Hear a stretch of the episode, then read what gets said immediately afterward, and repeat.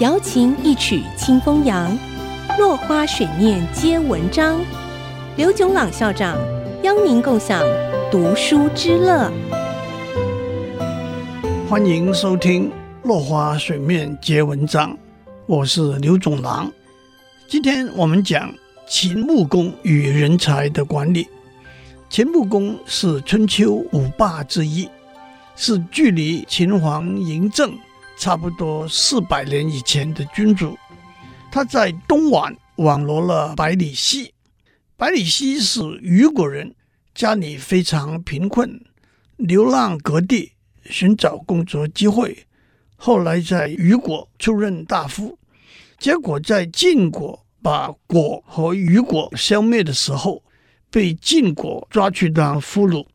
后来秦国为了和晋国建立友好关系，秦穆公向晋献公求娶长女为夫人，晋献公答应了，同时把百里奚作为陪嫁的奴仆送给秦国。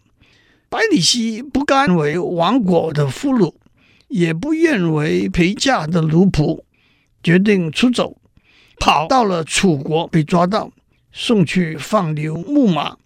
秦穆公婚礼之后。发现陪嫁的百里奚不见了，就问公孙支知不知道怎么一回事。公孙支说：“百里奚是个很有才能的人。”秦穆公马上想派使者带着重礼去楚国，把百里奚赎回来。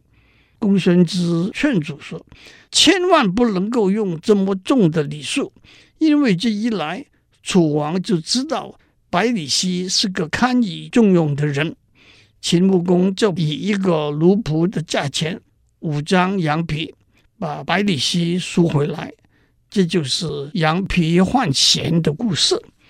秦穆公看到百里奚已是一个满头白发的老人的时候，禁不住问他：“您多大年纪了？”百里奚大称才七十几了。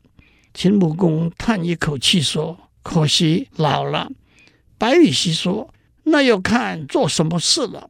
如果要我去赶逐飞鸟、不抓猛禽，确实老了；如果让我为国家出谋献策、运筹帷幄，还正是适当的年龄啊。”于是秦王封百里奚为上卿，委以国政。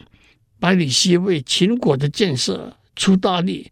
立了大功，给秦穆公出主意，把百里奚赎回来的公孙支是晋国人，他也有一段让贤的故事。有一天，秦穆公和公孙支讨论政务，当时公孙支已位居上卿。公孙支说：“主公今日耳目特别聪明，思虑非常周到，大概是看到过圣人吧。”秦穆公说：“是啊，我非常欣赏百里奚的见地，他就像个圣人。”公孙支回到家里，准备了一份重礼，向秦穆公祝贺，国家得了治国安邦的贤臣，并且建议秦穆公任用百里奚为正卿，自己退为次卿，更以否则就会离开秦国为要挟。秦穆公也就接受了公孙支的建议。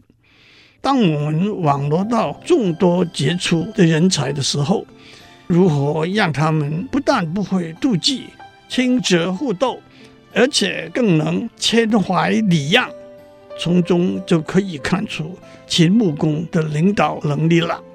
今天先讲到这里，我们下次再见。落花水面皆文章。联发科技真诚献上好礼，给每一颗跃动的智慧心灵。